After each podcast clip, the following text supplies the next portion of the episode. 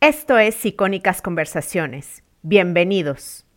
A lo que refiere la necesidad de crear una clase media de creadores de contenido es a que hoy vivimos en situaciones extremas. Por un lado, se pretende vender el sueño a todos de que hoy el camino es vivir de lo que amas, de lo que te apasiona, de crear contenidos. Eso por un lado.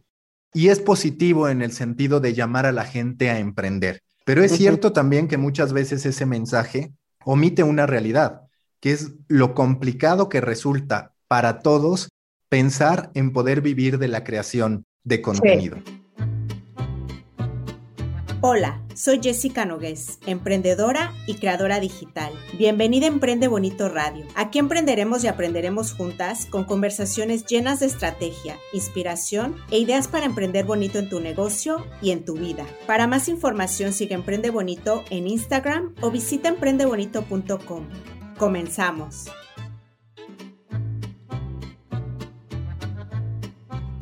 El invitado de hoy hizo sus propios medios y ahora tiene Storybaker, su medio de medios.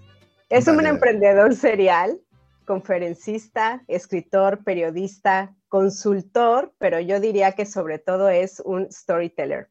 Mauricio Cabrera tiene más de 18 años en la industria de los medios, es también aficionado al deporte, fundador de Juan Fútbol y de Petips, tiene tres podcasts, dos newsletters.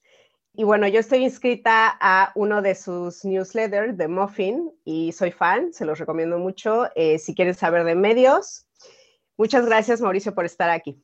No, muchas gracias a ti, Jessica. Como siempre, muchísimo gusto. A últimas fechas, pues nos escuchamos de forma recurrente a través de Clubhouse, que sin duda uno de los grandes beneficios que nos ha dejado esta plataforma es poder relacionarnos, poder hacer un networking mucho más orgánico que el que habitualmente hubiera ocurrido, que incluso si nos hubiéramos conocido, por ejemplo, en una junta de trabajo, pues bueno, el primer acercamiento es muy rígido, es ah, compartimos correos electrónicos y le vamos dando nos seguimos en Instagram. Exacto, sí, al final es un proceso mucho más tardado y mucho menos sustancioso, que hasta si lo piensas, en muchos de los casos que tú de repente sigas a gente con la que te relacionaste laboralmente en alguna red se ve mal. En cambio, en Clubhouse se entiende que vas a ir construyendo un ecosistema y que si una persona sigue a la otra es esperando que se agregue contenido de valor. Entonces también está en muchos sentidos Clubhouse, y ya me extendí en este punto, pero está en muchos sentidos transformando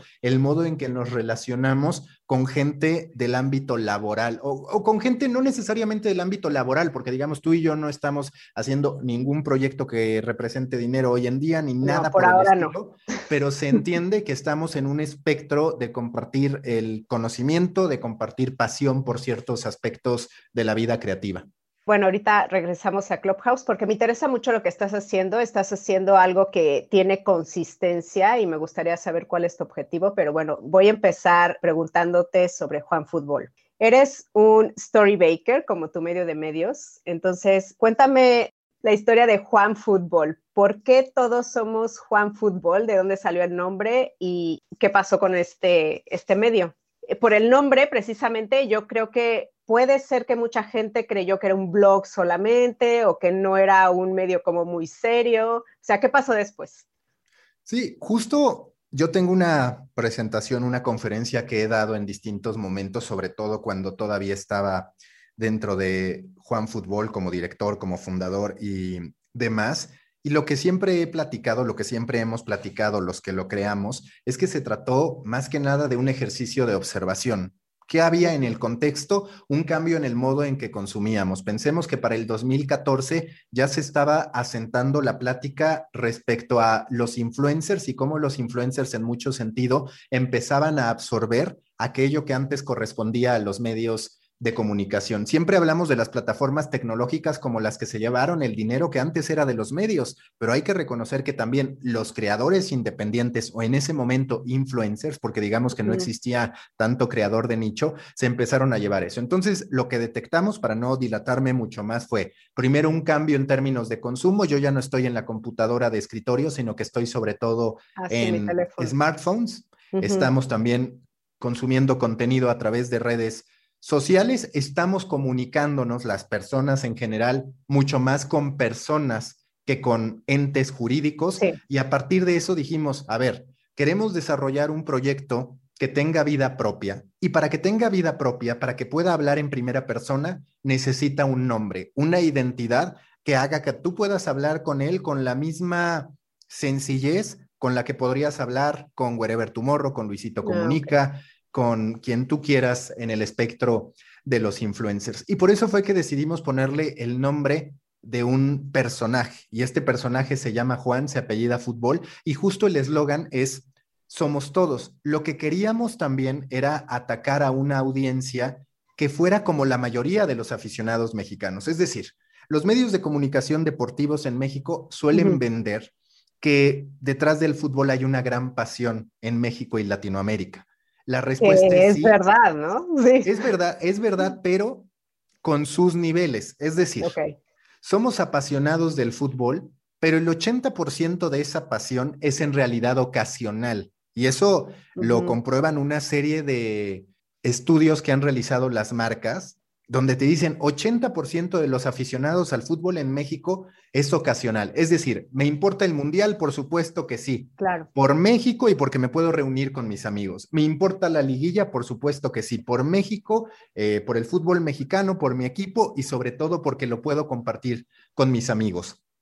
Y lo que encontrábamos era mucho medio deportivo atendiendo ese componente hardcore que representa a un 20% de quiero saber el resultado al instante, quiero estar ahí y demás. Estaba desatendido el aficionado Villamelón, que además se hizo Villamelón a partir de cómo empezó a proliferar la oferta de fútbol europeo. Es decir, en algún punto se rompe esta idea de que lo que consume el aficionado mexicano es la liga mexicana y nada más, y se abre para que hoy las nuevas generaciones lo que hagan sea idolatrar o seguir a un equipo en particular internacional, el que sea, incluso antes que a un equipo mexicano, y a jugadores de el extranjero por encima de los jugadores que están en la Liga Mexicana, a veces incluso con los jugadores siendo más idolatrados y más queridos que los propios equipos. Fíjate, y es curioso, porque así como hablamos de que los medios iban perdiendo con las personas, los equipos de fútbol también han ido perdiendo frente al protagonismo de las personas. En ese contexto es que decidimos crear Juan Fútbol.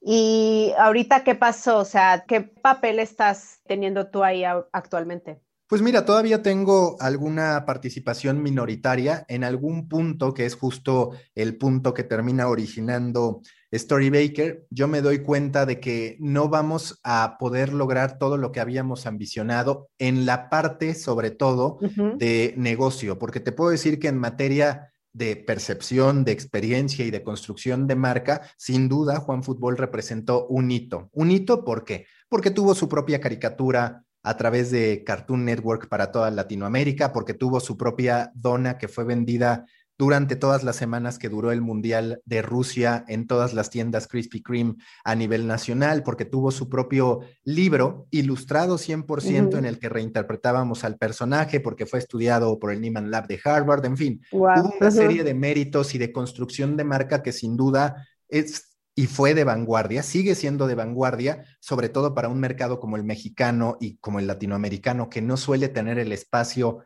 para hacerlo, pero lo cierto es que, dado que fundamentamos mucho de su crecimiento en la oportunidad que vimos, que fue la de las redes sociales, en algún punto lo que yo empiezo a percibir es, uno, que ese negocio no necesariamente lo vamos a poder sostener durante mucho tiempo por estar dependiente de los cambios al algoritmo que puedan ocurrir en Facebook y en ah, otras redes en las que tenemos presencia. Y por el otro, también en términos de que yo ya llevaba demasiados años enfocado en el periodismo deportivo, cerca de 18 años. Cuando empiezas a hacer ese análisis, dices, creo que me gustaría ampliar y hacer ahora algo que me termine posicionando en el centro, sí como periodista deportivo, pero también con la posibilidad de hablar de otro tipo de temas. Primero desde la industria y después, que es algo que también quiero empezar a probar, con amplitud de decir, a ver, soy una persona que tiene determinado bagaje periodístico, que tiene mucha curiosidad por las historias que se están contando allá afuera quiero construir también un siguiente paso que es posicionarme como alguien que puede curar muy bien el gran exceso de información para trasladarla a la gente y que la gente pueda tener estos formatos y estas ideas muy bien explicadas a través de lo que hago. Claro, y que ahorita estás, o sea, no te alejaste tanto de esta parte deportiva porque estás con el Mister, ¿no? Que vi que eres parte de este proyecto. Sí, yo estoy como cofundador también del Mister, como uno de los socios. El Mister es un newsletter que atiende una granularidad particular, así como te diría, Juan Fútbol atacó el 80% de aficionados, que son los ocasionales, los villamelones, los que están ahí por socialización.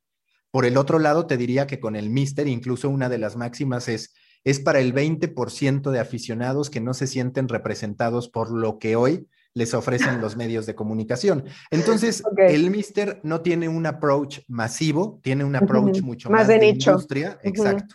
Y a partir de eso le hemos ido generando su propio modelo de negocio, está en construcción. Yo siempre digo que en materia de medios deportivos estamos en búsqueda, todos en Latinoamérica, de crear el medio deportivo de tercera generación. El primero, pues a final de cuentas, es un medio tiempo, un Televisa Deporte, si lo quieres ver así, un récord que parte de generar mucha información que parte de haber sido consumido primero en la computadora, después en smartphones, son los legacy media digitales, por decirlo de alguna manera, que tuvieron como característica la generación de contenido al mayoreo. Después la segunda generación fueron estos medios más de redes sociales, con contenido ahí que termina impactando, que Pero que la audiencia no era tuya pero que la audiencia no era nuestra. Es decir, cada uno tiene sus fragilidades, sus fortalezas y por el otro lado sus desafíos para poder readaptarse. Por ejemplo, Juan Fútbol, para poder sostenerse en el tiempo, deja de repente de monetizar tanto a través de las redes sociales, que sí sigue siendo una de sus avenidas, pero también, por ejemplo, desarrolla una agencia creativa, que ese fue el último proyecto que hice, que se llama Tikitaka, donde cerramos con la NFL en México y a partir de eso pues empieza a habilitar nuevas avenidas de negocio. El medio deportivo de tercera generación tendrá que ser uno que hable mucho más de la socialización del contenido, de cómo yo genero una serie de caras identificadas, abrazados por una marca, que sea así de nicho, pero que amplíe el espectro, que renueve el entendimiento que tenemos de lo que significa medios deportivos. Es decir, hoy la afición por el deporte también contempla elementos de marketing, elementa la cultura de los sneakers, la cultura de los tatuajes, incluso elementos como el póker, como las apuestas. Tenemos que redescubrir cuál es el concepto del deporte para crear este medio deportivo de tercera generación, que además para mí lo que va a representar es ahora sí la granularidad en la oferta de los medios deportivos, donde se asume que no todos tienen lo mismo y que no todos apuestan por lo mismo. Es decir, estará el que apueste por el nicho industria, como lo hace el Mister, estará el que apueste por el nicho estilo de vida detrás del deporte, estará el que apueste por, por ejemplo, construir un network de podcast de distintos equipos que a través de marketing de guerrilla, de eventos y demás pueda hacer su ruido. Es decir, hay mucho espacio para crear en los medios deportivos de tercera generación. Lo que falta es que nos demos cuenta de esa oportunidad y que haya quien se atreva a invertir el tiempo por un lado y por el otro también a desarrollar esa estrategia que podrá construir ese medio deportivo de tercera generación, que te diré sin duda que una de las inquietudes que tengo es participar en la construcción de ese medio deportivo. Me encanta todo lo que me dices. Y ahora voy a aprovechar que eres un experto storyteller porque eh, me llama mucho la atención el nombre de Story Baker porque haces una analogía de las historias con la cocina. Y también vi que parte de tu trabajo es como desarrollar narrativas únicas. Entonces, ¿cuál sería como la receta para crear una historia que sea única? Mira, lo que te podría decir primero es, cada uno de nosotros como storytellers, como personas incluso, deberíamos entender que es muy importante el propósito. ¿Por qué hacemos lo que hacemos? ¿A qué me refiero con eso? A que seguro tú que estás tan metida en este mundo, has oído hablar del libro de Start With Why de Simon Sinek, que habla de la importancia que tiene establecer un propósito detrás de las empresas, sea la industria que sea. Y dice que eso debe ser lo primero. De hecho, en distintos rooms yo lo he mencionado en los que has estado como participante, el cómo, por ejemplo, los medios de comunicación suelen adolecer de ese propósito. Tú dices, oye, ¿cuál es la propuesta de este medio de comunicación? Ah, pues genera contenido y ya está. un buen de contenido, ¿no? Exacto. Y en cambio, si tú lo piensas, por ejemplo, con tu emprendimiento, Tú tienes un propósito que posiblemente has ido redefiniendo a partir de lo que tu audiencia consume, de lo, que, descubres que le gusta a tu audiencia y demás, pero tienes un propósito y en este caso son mujeres emprendedoras, contribuir a que cada vez haya más mujeres emprendedoras en el ecosistema y demás. Yo, por ejemplo, entregar insights accionables y que promuevan la reflexión en la industria de los medios de comunicación. Ese es uno de mis propósitos. Ya que tenemos el propósito, lo que hemos de hacer es generar todo el contexto necesario para que ese propósito no se pierda y entonces podamos contar una historia. Que ahorita hablé del propósito empresarial, por así decirlo, del propósito de negocio, pero lo mismo ocurre con el propósito al momento de desarrollar una historia que es lo que yo te comentaba. Un newsletter yo no lo asumo como voy a consignar información, porque entonces me estoy quedando en un punto en el que simple y sencillamente comparto lo que está ocurriendo. Quizás curado, quizás con ciertas aportaciones, pero en términos generales me limito a la consignación.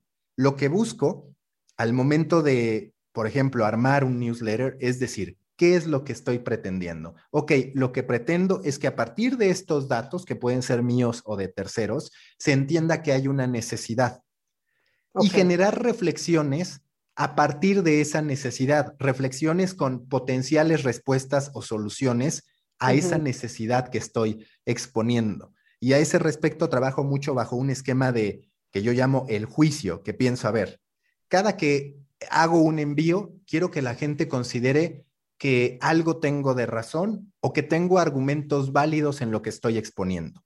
Entonces pienso en un jurado y en las potenciales preguntas que me podrían hacer al momento de afrontar un caso y dentro del desarrollo que yo voy haciendo del contenido, intento resolver esas preguntas, poderlas resolver antes de que siquiera me las hagan. En términos generales, te diría que ese es el punto medular, no hacer por hacer, contar una historia en la que se tiene un propósito definido, y nunca publicar una historia de la que no estamos satisfechos en términos de que hemos cumplido. A ver, es natural cuando estamos creando contenido que de pronto sintamos que un episodio no fue tan bueno como otro, que nuestro rendimiento no fue tan bueno como en otro instante y demás, pero sí que tengamos una base de la que partimos para decir, en este producto yo creo. Porque si tú te atreves a publicar un contenido en el que tú no crees, es muy posible que la audiencia lo perciba. Y más que nada a lo que llamo es a que en las historias no maquilemos, a que en las historias siempre tengamos ese propósito muy claro. Por un lado, en el aspecto personal de quiero dejar esto, quiero construir mi nombre como un autor, analista, motivador, lo que sea que nosotros tengamos en la cabeza. Y por el otro, el de negocio. Quiero que este contenido convierta, que no nos confundamos en las métricas que importan y las que no, porque entonces es muy sencillo caer en depresión. Yo te diría, cualquiera de los que estamos en un nicho, si nos comparamos con los ah, generalistas. no, no, sí. Vamos, a perder completamente, sí. Y ese, y ese es un conflicto existencial constante que además todos tenemos, porque por ejemplo, a mí Spotify me dice, oye, tu podcast compite con cualquiera de negocios que muchas veces son de superación personal incluso. Y dices, pues es que a ver, la superación personal es útil o puede ser útil para todos los seres humanos del planeta, mientras que una información referente a optimización de buscadores, pues claramente no va a ser para todos. Entonces el terreno no es parejo si nos ponemos a competir. Y muchas veces esa claridad la olvidamos porque todo el tiempo las redes sociales nos están, nos están llamando a que lo que busquemos sea cantidad, cantidad, cantidad y cantidad. Yo por eso siempre he dicho, qué bueno que Spotify no tiene los followers o las descargas abiertas, más allá de que sí crea ciertos rankings, y que por otro lado, qué mal que, por ejemplo, Clubhouse tenga el número de seguidores. Claro que a mí me interesa, por ejemplo, seguirte si es que tú organizas rooms que me interesan, pero no necesariamente el número de seguidores dice lo capaz que es una persona o lo que sus rooms aportan. Yo he visto, y eso sí lo tengo que cuestionar, gente que está en cuatro rooms al mismo tiempo. ¿Por qué? Porque si tú estás en el escenario, aunque estés dormido, habrá gente que te empiece a seguir. Y, para mí, Clubhouse se equivocó en ese planteamiento de red social, hablando de los números públicos, cuando el propio Jack Dorsey, que es algo muy parecido, porque estamos hablando de contenido relativamente en vivo, en el caso de Twitter, informativo, con valor y demás, ha reconocido que uno de los grandísimos problemas de Twitter ha sido la construcción de ese ecosistema donde se busca la popularidad a costa de lo que sea, a veces de mm. mentir, a veces de difamar, a veces de irse por lo políticamente correcto porque se sabe que ahí está la mayoría y entonces voy a ganar notoriedad. Lo mismo se replica en Clubhouse, que es uno de los grandes cuestionamientos que yo haría a cómo se ha ido desarrollando la plataforma, porque perdón, pero yo no creo que haya especialistas en 50 cosas como lo vende hoy la biografía de Clubhouse. Sí, sí, estoy completamente de acuerdo contigo. Y bueno, ya que estamos en Clubhouse, bueno, no, primero la newsletter, porque me interesa mucho, eres la primera persona que conozco que es tan fanático de algo tan se puede, no sé, como percibir como old school. Eh, tú le tienes mucha fe a las newsletters y además escuché que las definías o que alguien de tus entrevistados las definía como el producto mínimo viable de un periodista. Cuéntame por qué le tienes tanta fe a las newsletters de autor. Mira, primero porque se trata de el reposicionamiento de la persona en un ecosistema que en lo que se estaba fundamentando era en la cantidad y en el anonimato. Si tú en algún momento has estado en una corporación, sabrás que siempre se decía que las instituciones son las que permanecen y que las personas vienen y van. Pues la realidad es que ese concepto cada vez es más débil. Es cierto que las personas de manera natural tenemos un principio y un fin, pero hoy también las empresas tienen un principio y un fin. Podrán llamarse del mismo modo, un Coca-Cola, un McDonald's y demás, pero ellos mismos han tenido que cambiar a grado tal que no podríamos hablar necesariamente de que son la misma empresa. Y eso, el caso de marcas icónicas, globales, que han logrado trascender generaciones. La gran mayoría de empresas no van a trascender generaciones, la gran mayoría de empresas no van a continuar existiendo. Son ya tan perecederas como nosotros como seres humanos. Y ahí se da un cambio bastante significativo en términos de cómo nos hemos de relacionar con ellas y a partir de eso se hace también muy relevante, oye, yo persona estoy haciendo un newsletter que lo que hace no es una nota informativa. ¿Por qué? Porque no está redactado como nota informativa, porque te estoy entregando una telaraña de conocimientos que a mí me llevó, sí, la elaboración del contenido, es decir, ese momento en el que yo lo estoy escribiendo, pero también me llevó un momento de preproducción o de preparación en el que yo estuve consumiendo cualquier cantidad de textos para ti y te los estoy haciendo digeribles. y además de eso, estoy, estoy, digamos, diagramando el conocimiento. Te doy una telaraña de accesos a fuentes que yo he consultado, ya sea contenido propio que se puede vincular como también contenido de terceros, pero además te voy a entregar una especie de mapa conceptual para que tú recibas de manera digerida esto que te estoy dando.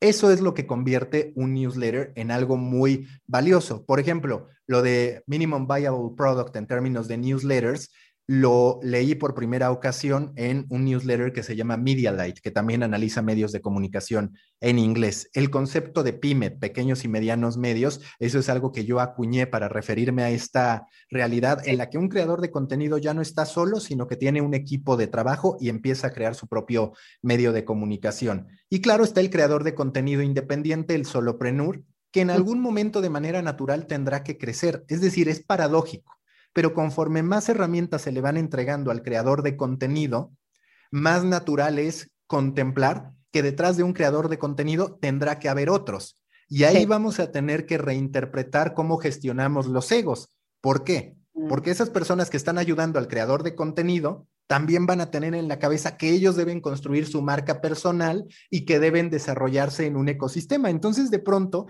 ya no solo importa el dinero, sino también la gestión de egos que puedas hacer para que alguien acepte ser parte de tu equipo, para que tú le des las avenidas necesarias para que crezca, pero por otro lado, para que no atente contra los intereses de tu marca. Se va haciendo muy complejo cómo nos relacionamos entre creativos, entre creadores a partir de eso, porque antes se sabía, las estrellas son las que están en televisión, los estrellas son los columnistas y se acabó prácticamente en distintos aspectos. Pues ahora hablamos de que todos podemos tener nuestra audiencia, chica, mediana o grande, nuestras vías de monetización y eso va cambiando. Pero refiriéndome al tema de los newsletters, para ya ahora sí cerrar, que ya sabes que siempre me apasiona hablar y hablar y hablar y hablar, pero lo que te podría decir, el newsletter es también el sustituto del periódico. ¿En qué sentido? Ya no me paso media hora, 45 minutos mientras desayuno ojeando el periódico, pero sí me puedo pasar. Sí, 20, todas las secciones, ¿no? A ver qué voy a leer, ¿no? Casi, casi. Exacto.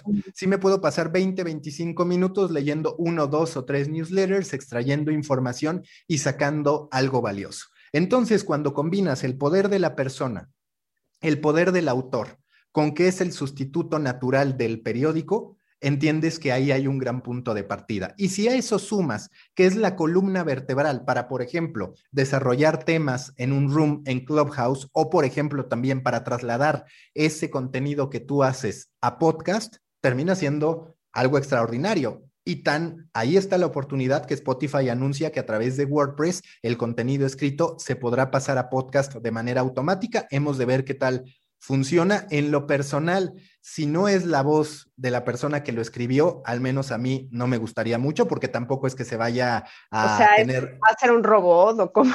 Me imagino que sí. La realidad es que no explicaron muy bien cómo se va a desarrollar eso, pero me imagino que sí. Y bueno, a partir de, a partir de eso veremos qué tal funciona. Lo que sí que funciona es la lectura del propio autor de esos newsletters. Yo lo he hecho en cualquier cantidad de ocasiones, tanto en newsletter como en texto largo, y termina funcionando bastante bien con completion rate que están por ahí entre el 78, 82% y demás. Ya, ok. Y ahora, bueno, lo que te quería preguntar de Clubhouse, he visto que estás haciendo este ejercicio que también escuché que lo hiciste alguna vez en Twitter. Hacías algo que se llamaba el 9, ¿no? Que eran nueve tweets a las 9 de la noche y lo hiciste de forma consistente y ahora en Clubhouse estás haciendo estas rooms en las que hablas de medios también de forma consistente. Entonces, es más o menos un ejercicio parecido, ¿no? Primero en Twitter, ahora en Clubhouse. ¿Qué es lo que quieres lograr con estas salas que estás abriendo ahí? Mira, a, a final de cuentas es presencia, es recordar que ahí estamos, porque antes muchos de los esquemas te hablaban de una vez a la semana, una vez al mes, una vez cada 15 días. Me parece que ante tanta oferta que hay allá afuera, tenemos que estar presentes de manera consistente. Y yo, por ejemplo, el 9 es un producto que debía apreciar mucho más, pero que permití que el aspecto emocional de decir hoy tengo ganas, hoy no, hoy tengo fiesta, hoy no, lo fuera destruyendo. Entonces te diría que así como hoy muchos me ven como un referente de consistencia, en su momento también fui un referente de inconsistencia, de dejar proyectos a medios, de aburrirme, de no darles el proceso de maduración necesaria para que pudiera consolidarse. Y a mí lo que me da mucho gusto es que estos rooms que estoy haciendo diario, pues siempre me representa una ganancia de followers al interior de Clubhouse, pero ojo, a diferencia de estos que están en cuatro rooms distintos, aprovechándose de que están en el escenario como speakers para ganar seguidores, que puede ser de temas muy diversos, pues la realidad es que yo estoy ganando a los seguidores que me importan, que son los creadores de contenido, los podcasters, los escritores de newsletters y demás. Y por el otro lado, me permiten a mí afianzar aquello que escribí en el newsletter. Dentro de todo, si lo piensas, es una estrategia que podríamos considerar transmedia, una extensión narrativa donde de lo escrito paso al audio, a una socialización con la gente y demás. Por supuesto que detrás de lo aprendido con el 9 al que le iba muy bien y de haberlo seguido haciendo hoy sería referencia y tendría otro tipo de audiencia en Twitter, me queda claro que no he de fallar en la realización de estos rooms y que tarde o temprano se va a convertir en un producto. Todo aquello que haces de manera consistente y que empaquetas bajo cierta forma, se convierte en un producto viable para ser monetizado, ya sea a través de las marcas o bien a través del reconocimiento que pueda haber por parte de los participantes a lo que yo esté haciendo o a lo que Storybaker esté haciendo. Entonces, la consistencia para mí es fundamental. Hoy tengo dos o tres elementos de consistencia presentes.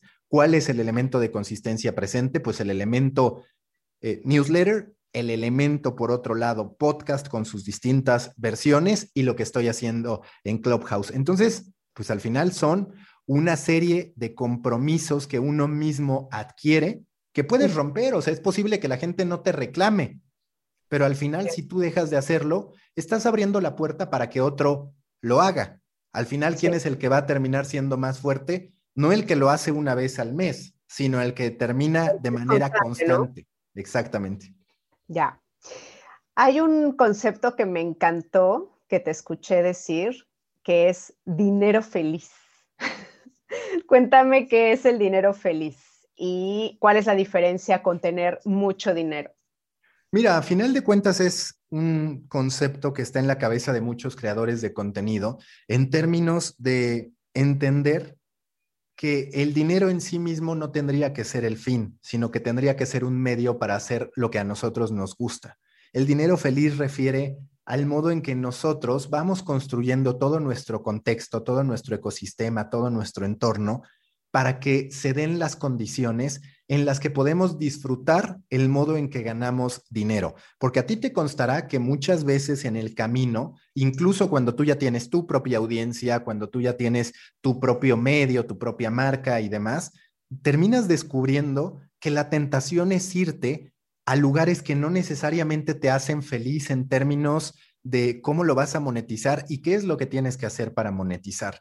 Es ahí donde hemos de tener la capacidad y la fortaleza de atrevernos a decir no, por supuesto, si están las condiciones dadas para decir no, y encaminar hacia donde nosotros queremos que vaya. Estoy convencido que uno de los grandes debates que tiene un creador de contenido en la actualidad es hasta dónde él define su propósito y su camino contra lo que la audiencia o los clientes le sugieren. Es un punto muy complejo, porque claro, el ideal sería decir, quiero que 100% de mi dinero sea por la vía feliz.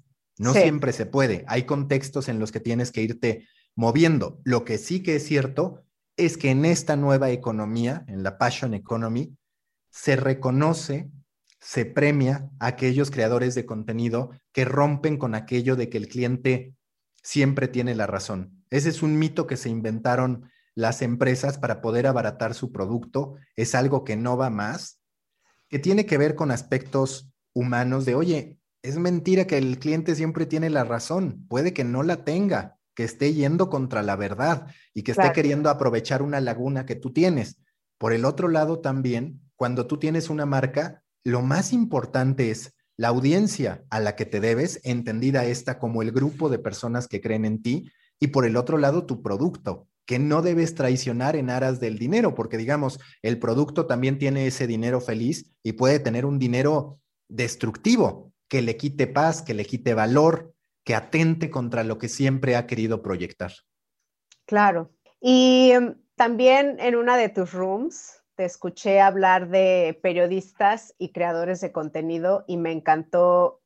La verdad es que no lo había pensado, ¿no? Que, por ejemplo, que los periodistas no se consideran o no se consideraban creadores de contenido y que siempre han necesitado o bueno, casi siempre han necesitado, eh, supongo que hay excepciones, eh, de intermediarios, ¿no? Que serían medios de comunicación grandes.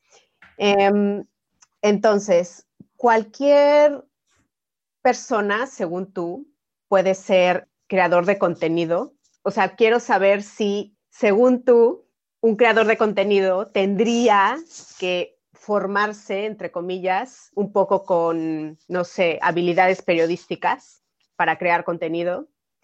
Y no, sé qué me puedas decir de esto, o sea, no sé eh, cómo tú lo, como que lograste mm, ponerlos así de forma paralela y compararlos.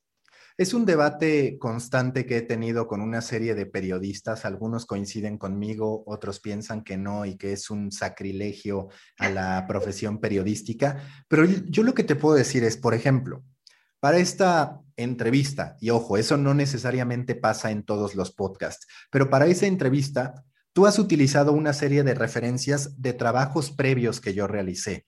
Has también apelado a conceptos que yo emití, que yo vertí en distintos espacios.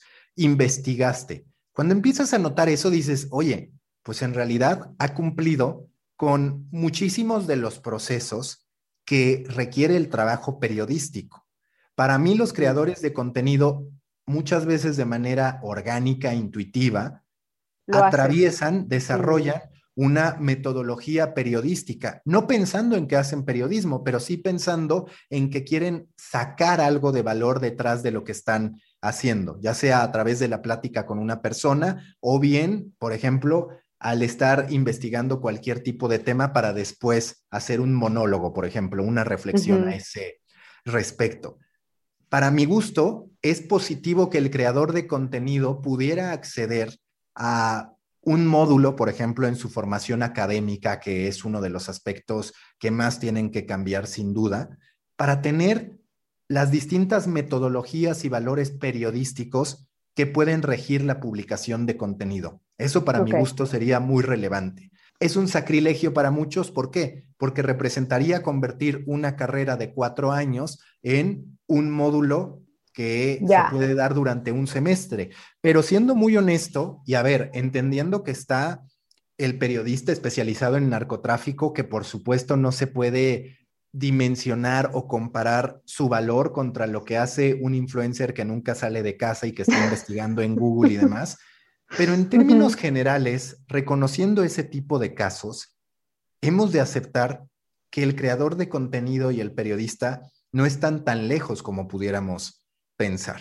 Que un creador de contenido, si decide darle profundidad a su trabajo de manera natural, va a tener que practicar algunas de las mm. cuestiones periodísticas que se imparten en las aulas y que son con las que crecimos algunas. Yo, por ejemplo, soy comunicólogo y a partir de eso, pues sí tuve una formación periodística, y mm. demás. Pero la realidad es que yo sí veo eso.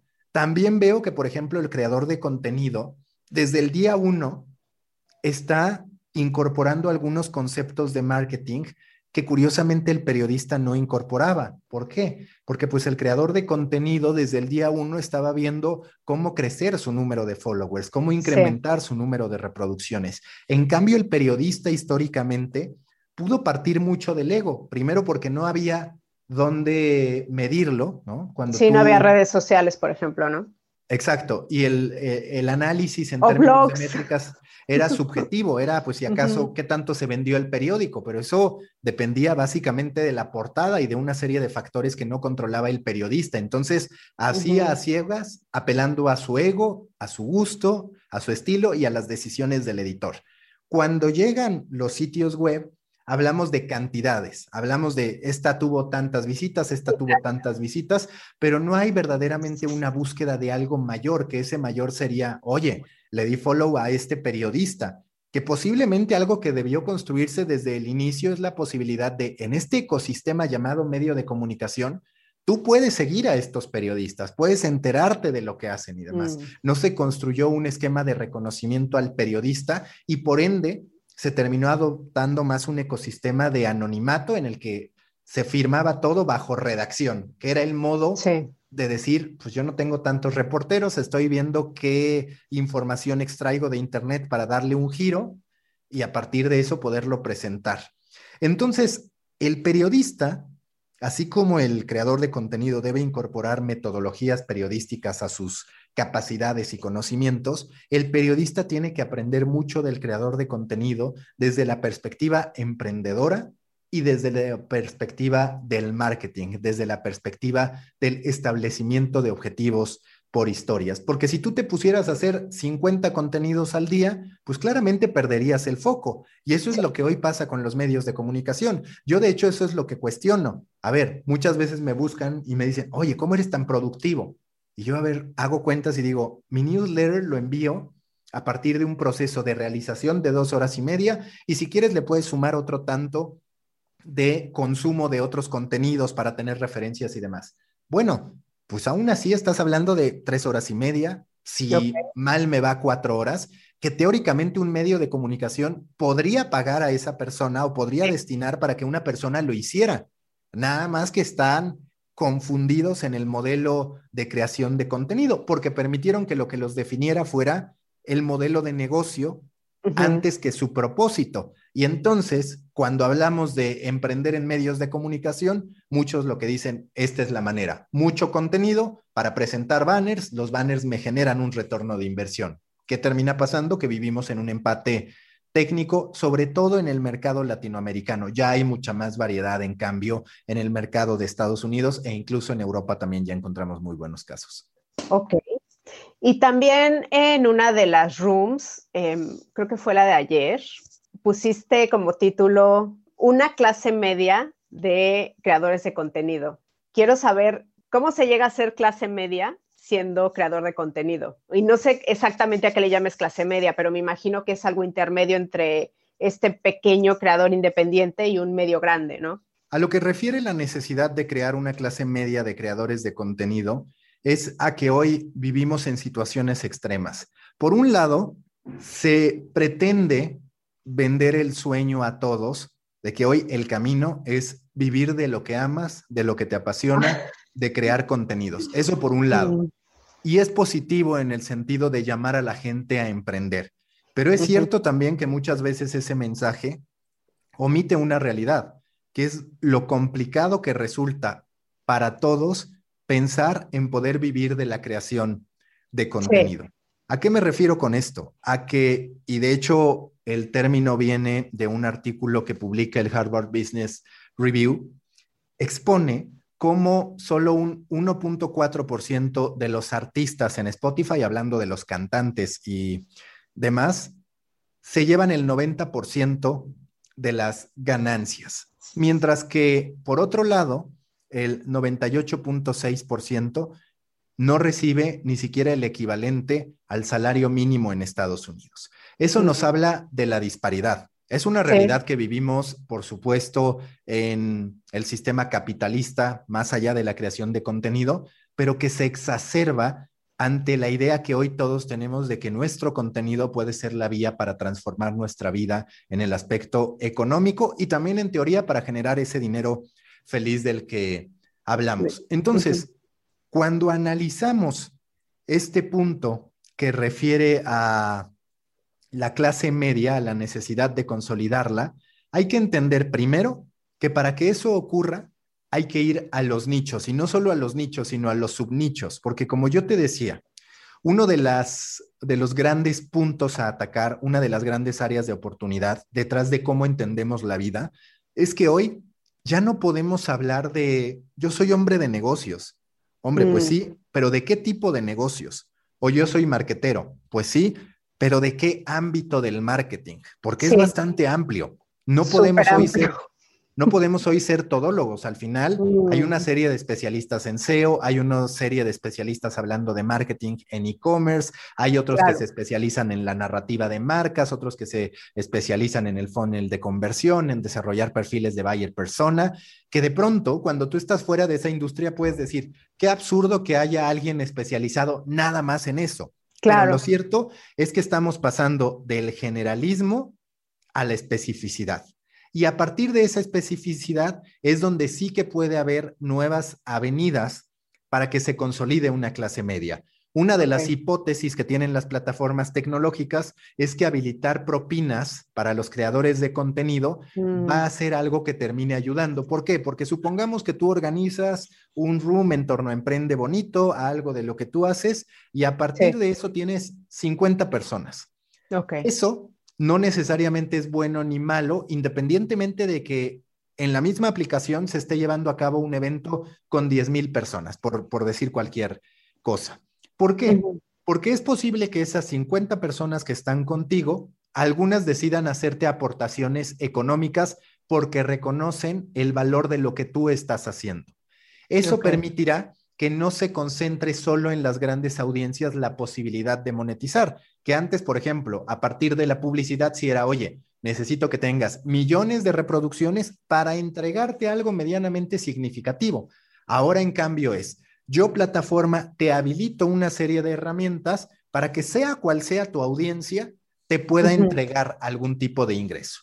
Por supuesto, se trata de alcanzar una audiencia mínima viable y entonces sí poder decir, con esto yo ya empiezo a generar algo que me permite moverme, pero partamos de un hecho. Antes recibíamos cero. El hecho de tener la posibilidad de recibir algo de manera directa será algo muy útil a través del tiempo. ¿Y tú crees que realmente la gente va a pagar o dar estas propinas, que bueno, no sé cuánto puede ser, yo supongo que puede ser desde casi nada hasta cualquier cantidad de dinero, eh, si tiene acceso al contenido de forma gratuita, porque, o sea, en mi experiencia es, si tienes el contenido de forma gratuita, no sé si vas a pagar por él o si vas a dar una propina.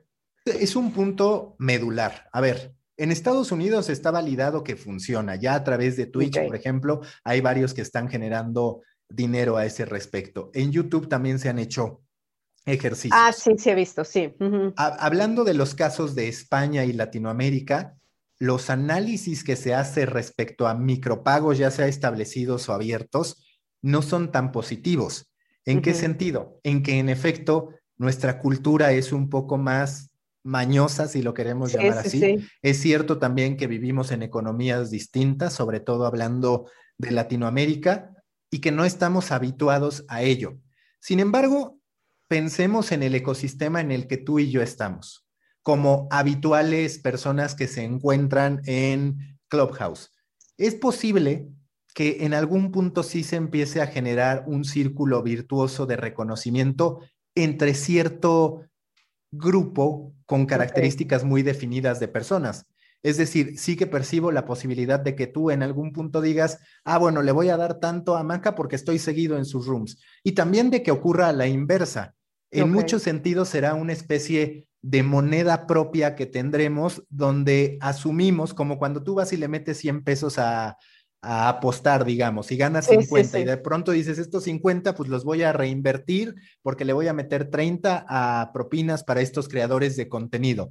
O sea, en cierto modo resulta paradójico, pero estoy convencido que somos los propios creadores de contenido los que podemos construir ese hábito de reconocer al otro para que entonces empiece a funcionar la maquinaria y la gente replique ese tipo de experiencias.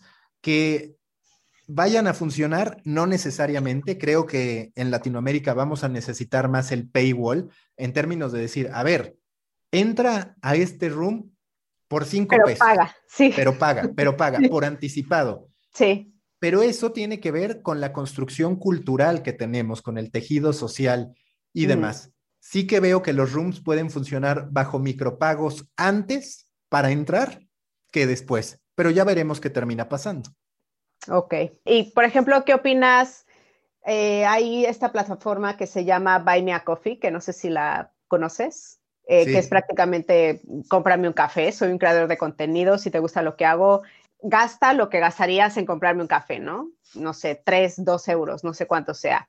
Em, ¿Tú crees que funcione, por ejemplo, algo así para creadores de Latinoamérica o este tipo de plataformas no funciona ya? Mira, yo creo que hay que presentarlas en el contexto adecuado. Platicando con Diego Barrazas de Dementes, por ejemplo, él me decía, es que hemos de tener mucho cuidado con que no parezca que les estamos pidiendo limosna, dicho en, todo sentido, en términos de, ay, cómprame un café, ¿no? que el mensaje no necesariamente es el más positivo. Tendría que haber una cultura de reconocimiento instalada, eso sin duda. Y me parece que cada vez más lo hay, porque de hecho una de las preocupaciones de las que seguro terminaremos hablando próximamente es de cómo hoy esa barrera que se suponía que iba a resolver Internet no se está resolviendo. De hecho, se está ah, haciendo más grande. Que sí, me dices que antes había información para todos, ¿no? En teoría, y ahora ya tienes que pagar para acceder a cierta información. Y eso va a ser muy relevante. De hecho, ya empieza a hacerlo, ¿sabes? Yo para mi newsletter ya he empezado a pagar una serie de fuentes de información que me ponen en ventaja ante otros por el hecho de que lo puedo pagar.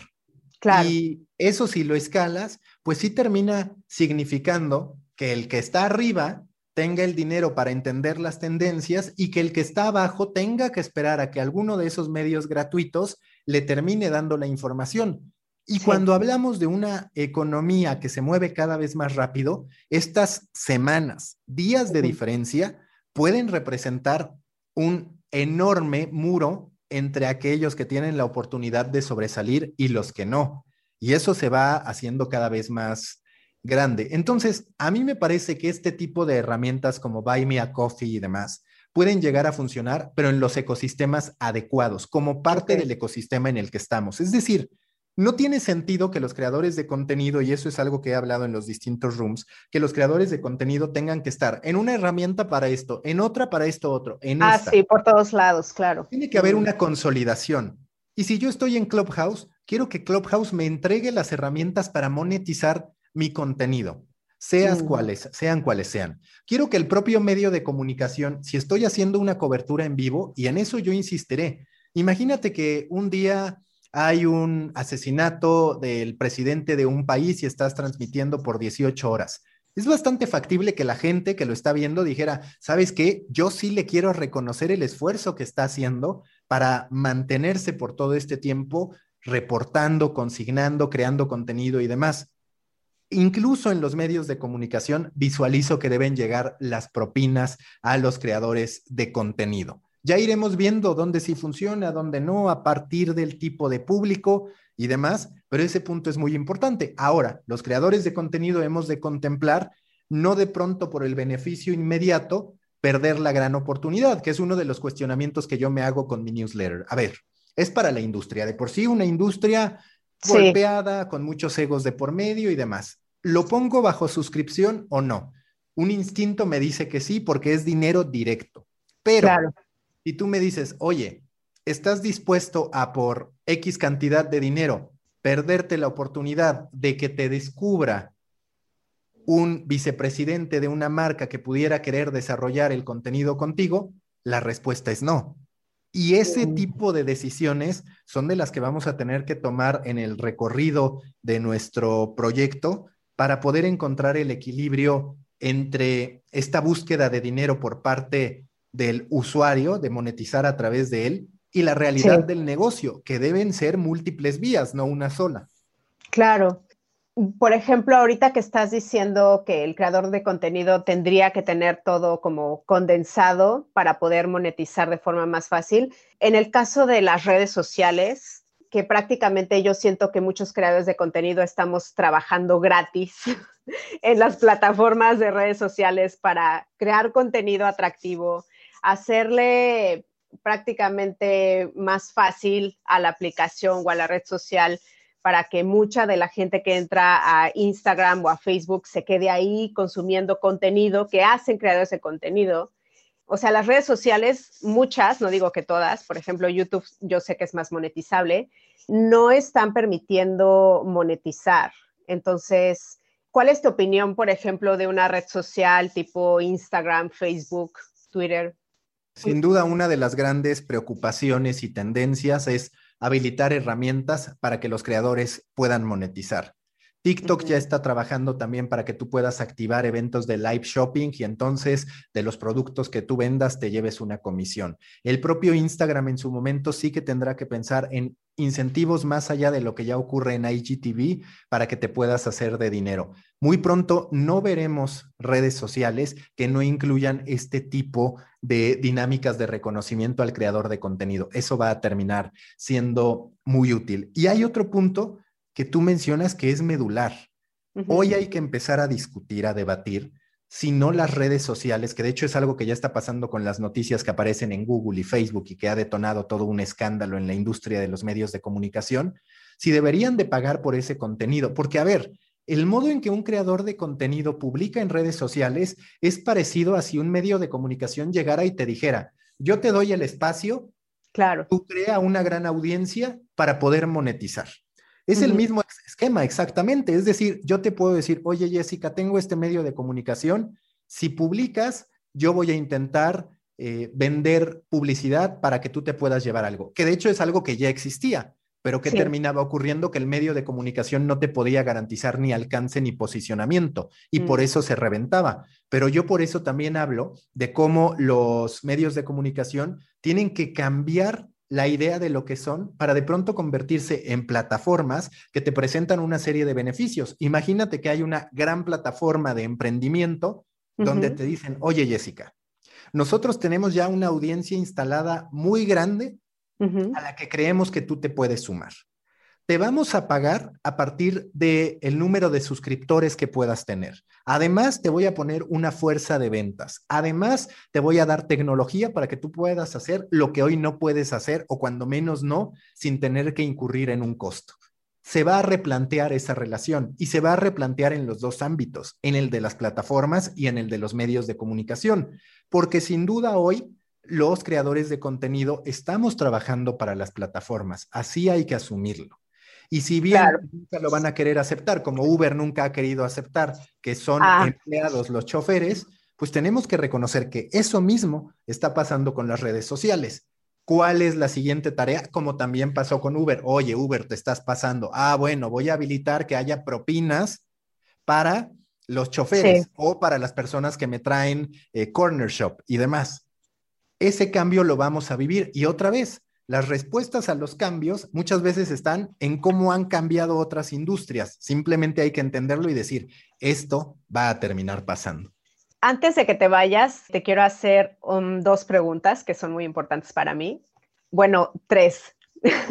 Eh, me gustaría saber tu opinión sobre Twitter, porque yo veo que es una red social en la que estás muy presente y también quiero saber tu opinión porque yo te escuché decir que es em, la definiste como una plaza pública en donde en cualquier momento te pueden linchar. Entonces, ¿tú por qué sigues ahí? Bueno, obviamente no pones nada demasiado polémico. Es lo que yo he visto. No sé si en el pasado hayas eh, tenido algún tipo de polémica, pero ¿cuál es tu opinión de, esta red social? O sea, como periodista, ¿es realmente como mm, la red social en la que tienes que estar?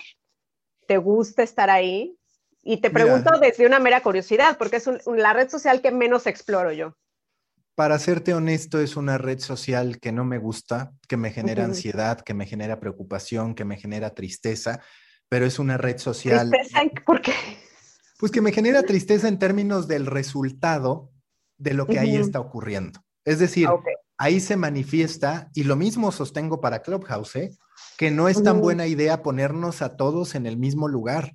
A ver, el ser humano siempre ha querido estar con una comunidad particular, con gente que comparta sus intereses, con gente con características específicas, y siempre seremos así. De manera natural nos vamos a, Claro, tendemos a juntarnos con las personas con las que tenemos más cosas en común, ¿no? El, el problema, exacto, el problema aquí es cuando esta plática que podríamos tener entre personas afines de pronto se convierte en una conversación pública donde todo mundo opina.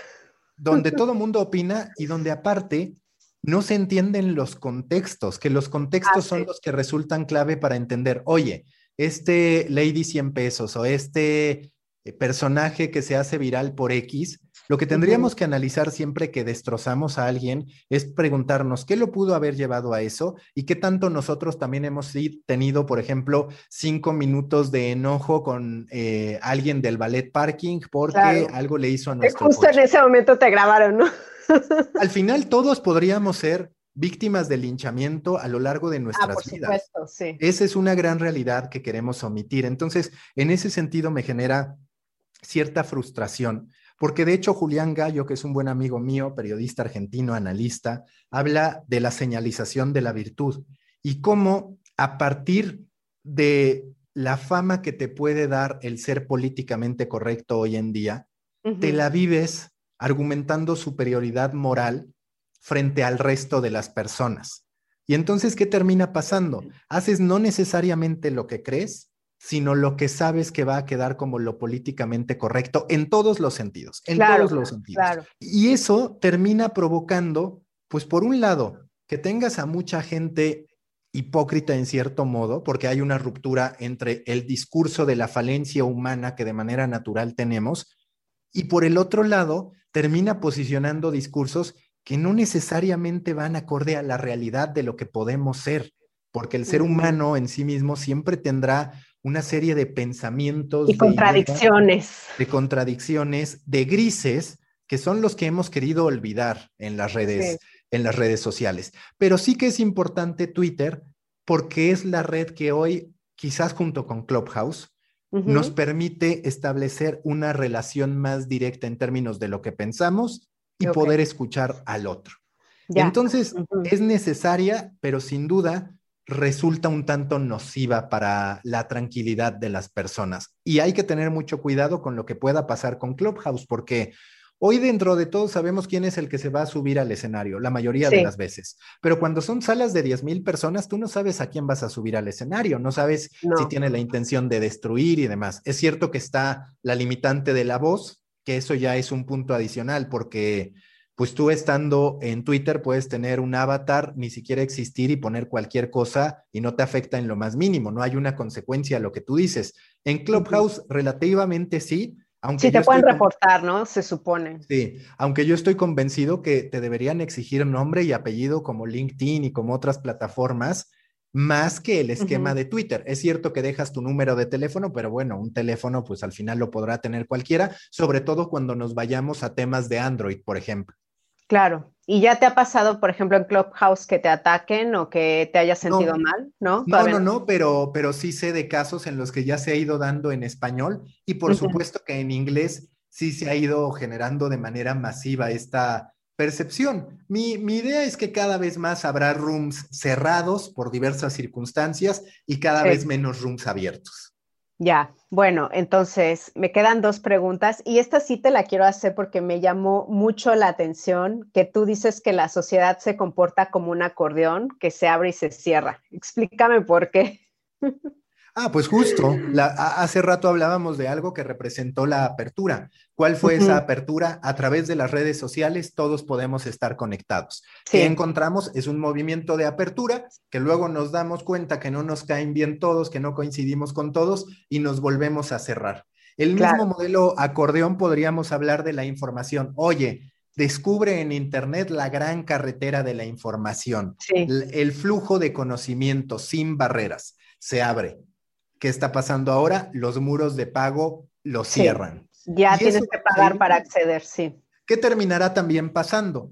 En este momento en que nos cerremos de más, en algún momento se abrirá porque llegarán más medios de comunicación bajo esquema de gratuidad que digan, oye, muchísimo del contenido de valor está cerrado, entonces yo voy a generar contenido de valor en un esquema abierto porque voy a poder vivir de la publicidad, que de hecho esa es una de las premisas de John Peretti con el Huffington Post. Lo que dice es, dado que los grandes players informativos se están cerrando, yo voy a tener un gran medio de comunicación de información general que esté abierto. Y así nos la podemos llevar. Hablando de las plataformas de streaming, ¿qué está pasando? Hoy se están abriendo, todas tienen su OTT. ¿Qué va a terminar pasando? Habrá un bundle en el que por determinada cantidad paguemos por las suscripciones de a X plataformas, ya no a una sola. Y bueno, mi última pregunta se la hago a todos los que vienen a, a mi podcast y este es un poquito más este cursi, ¿Tu secreto para emprender bonito cuál es? Mira, me parece que el secreto para emprender bonito es buscar tener la estabilidad emocional. Si tú tienes estabilidad emocional, lo que logras es que tu creación de contenido no dependa tanto de las fluctuaciones que como personas tenemos. Y justo a ese respecto, que sé que es un concepto que me parece que ya me has escuchado, has leído, acuñé esta idea de la tridimensionalidad del ser creativo, que ojo, no ah, significa que yo siempre esté en eso, que refiere a, saber estar, es decir, encontrar la paz, encontrar las rutinas, encontrar el modo en que podemos trabajar sin que se nos generen grandes complicaciones, saber compartir y saber aprender. ¿Por qué digo que es muy importante el componente de saber aprender? Así como el de saber estar hace que tú seas consistente y que no dependas de estas fluctuaciones, que sobre todo en el aspecto creativo es muy importante reconocer que no necesitas de una tragedia para hacer algo de valor o que no necesitas estar muy alegre para inspirarte, cuando en la mayoría de los casos lo que quieres es celebrar y no ponerte a crear algo. El que refiere a saber aprender es medular, porque a mí lo que me preocupa de, por ejemplo, Clubhouse es ver a las personas hable y hable y hable y hable por 10 horas. Y entonces lo que me pregunto es, ¿en qué momento se están preparando para ese, esa reinvención o esa renovación que deben tener? La renovación que exige el, sí, yo tengo conocimientos que puedo compartir, pero sabes qué, también soy estudiante en muchos otros aspectos que ignoro. Y ah. quiero hacerme fuerte en esos aspectos que ignoro para que entonces en tres meses mi room de Clubhouse no sea para hablar de email marketing y de cómo domino el funnel de conversión a través de lo que siempre he hecho, que de eso abundan en Clubhouse. Y eso es lo que desde mi punto de vista tiene que cambiar. Claro, ok. Oye, y por ejemplo, ¿la pandemia no te afectó de forma mental y emocional? O sea, ¿no afectó a tu proceso creativo? Porque el mío sí. Mira, yo creo que... La pandemia me pegó mucho. Yo creo que depende mucho de nuestra naturaleza, de nuestra manera de ser, de qué tan introspectivos somos, de qué tanto nos gusta trabajar de manera independiente contra el colectivo. En términos generales, yo reconozco que me gusta mucho la adopción, la adopción masiva de, del trabajo remoto. ¿Por qué? Porque esta adopción masiva del trabajo remoto significa poderle sacar más valor al tiempo en vez de tener que estar asumiendo que nuestras capacidades están limitadas a un espacio. Sí que es cierto que es importante la socialización, el intercambio de puntos de vista. Y vamos a ser honestos, Clubhouse muy posiblemente no existiría de no haber llegado a este momento de la pandemia. Que ojo, la pandemia aceleró la llegada de este momento, pero la consolidación del trabajo remoto se hubiera dado de manera inevitable en cualquier punto. ¿Por qué? A través de la vía de la evolución del gaming, por ejemplo. El gaming nos está demostrando cómo las personas, el propio streaming en Twitch y demás, nos está demostrando cómo las personas desde su casa pueden crear y pueden hacer muchas actividades productivas. Entonces, de cualquier modo, nos hubiéramos enfrentado a esa realidad, tanto que Ready Player One es un gran, gran viaje al futuro que se está haciendo presente. El libro, sobre todo, la película omite muchos aspectos que al final son clave para entender el futuro de la humanidad. Por ejemplo, en el libro se habla de cómo la educación ya no pasa por estar yendo a un lugar, sino que es 100% virtual. Y si lo piensas, sería extraordinario, aunque quizás en algún momento se volvería a cerrar, como lo hemos platicado, pero pues que de verdad hubiera una gran plataforma de conocimiento que el propio Google podría desarrollar de, oye, métete aquí y vas a tener las mismas oportunidades que el resto de las personas para capacitarte en lo que tú quieras, desde tu casa, sin tener que pagar por un campus extraordinario, que por supuesto lamentaremos todos en, su momento, pero que sin duda habilita oportunidades. Entonces, cuando pienso en los pros y en los contras, me parece que tiene más pros, pero sin duda la pandemia nos sometió a una descarga emocional muy grande que tenemos que encontrar el modo de equilibrar, porque yo te diría, yo extraño mucho. Económica, emocional.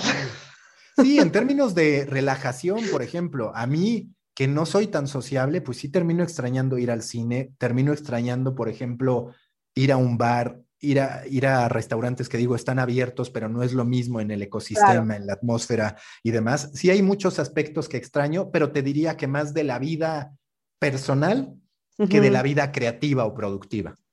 Ya, ok. Pues ya la, última cosa es que nos compartas dónde te pueden encontrar, si quieren saber más de ti, más de medios, si se quieren suscribir a tu newsletter, que recomiendo muchísimo. en la que yo estoy se llama The Muffin, no sé cómo se llama la otra. Sí, eh, pues es el Mister, de hecho. Ah, el Mister, ok, ok.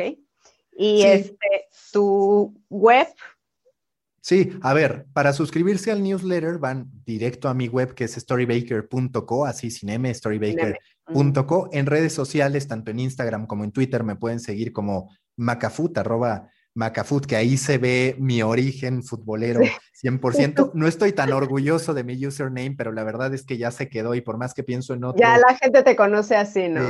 sí en lo que respecta a Twitter e Instagram, sí, están también las cuentas de Storybaker, evidentemente, en Twitter e Instagram, que es Storybaker-bajo, Storybaker-bajo, y en LinkedIn estoy como Mauricio Cabrera, además de que el propio Storybaker tiene su company page, muy sencillo de encontrar, Storybaker. Yo diría que hoy donde es más interesante seguirme o menos aburrido, depende de cada uno bueno, Clubhouse, sin duda, y también el propio LinkedIn. Ahí la verdad es que me gusta mucho la comunicación que se puede gestar. Por fortuna, estoy creciendo a buen ritmo y eso es lo que, lo que sigo ah, buscando. Además de ver tu trabajo ahí. Sí, sí, sí. A ver, la verdad es que tú, pues no te, tú al final en Clubhouse creo que tienes una síntesis de lo que hago, pero intento compartir contenido a veces exclusivo y demás ahí. Entonces, pues bueno, muchísimas gracias Jessica por la invitación. No, a ti. Te agradezco mucho tu tiempo. Yo sé que es algo que aprecias bastante. Entonces, a ti emprendedora te veo en el próximo episodio. Escucho los, los podcasts y demás. Es más durante el paseo que hago de los perros o antes cuando iba de repente con algún cliente a una empresa en casa, dentro de todo, me cuesta trabajo decir, me voy a poner los audífonos y no me voy a concentrar en nada más, porque no soy de esos que crea que el podcast se puede consumir haciendo otra cosa. a diferencia como yo que estoy cocinando. Exacto. No, no, no, pero por ejemplo, yo creo que Clubhouse sí tiene muchos espacios para que tú hagas otra, otra actividad, mm. es una plática mucho más fluida. Pero cuando quieres meterte de lleno a un podcast, sí creo que te debes enfocar un poquito más, porque si no, es como te digo, sí recibes la información, pero no la procesas y puede terminar quedando en lo mismo de, bueno, es como si no lo hubiera consumido porque no se me quedó eh, gran cosa de ese podcast, ¿no? Se quedan planteamientos muy generales. Pero si es ficción, no necesitas hacer anotaciones, ¿o sí? No, si es ficción, no. Si es ficción, no. Aunque es cierto también que cuando es ficción y no pones atención, pues no te ah, sí, sí, se te va. Yo mm. con lo que no he podido, la verdad, es con audiolibros. He intentado dos, tres, cuatro veces y en el fondo no me termina por, por gustar. Siento que en ese sentido, siento que uno, si lo estoy escuchando como podcast, no le pongo atención. O dos, en algún punto digo, ah, para leer a ese ritmo prefiero leerlo yo, digamos, ¿no? Ya, ok. ¿Y qué aplicación has usado para leer libros? O sea, está Audible, Storytelling.